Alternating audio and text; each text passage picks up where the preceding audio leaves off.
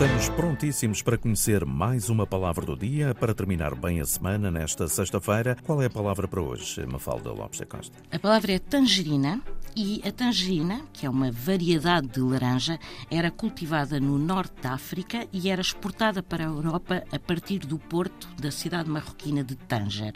Ora, inicialmente deu-se o nome de laranja tangerina a esta variedade porque precisamente vinha de Tanger.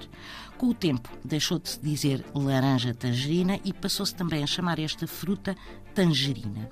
Curioso é que em muitas línguas europeias este citrino tem o nome de mandarina, numa alusão à cor laranja das vestes dos mandarins e porque se acreditava que era exclusiva da China. Não era, vinha também de Tanger.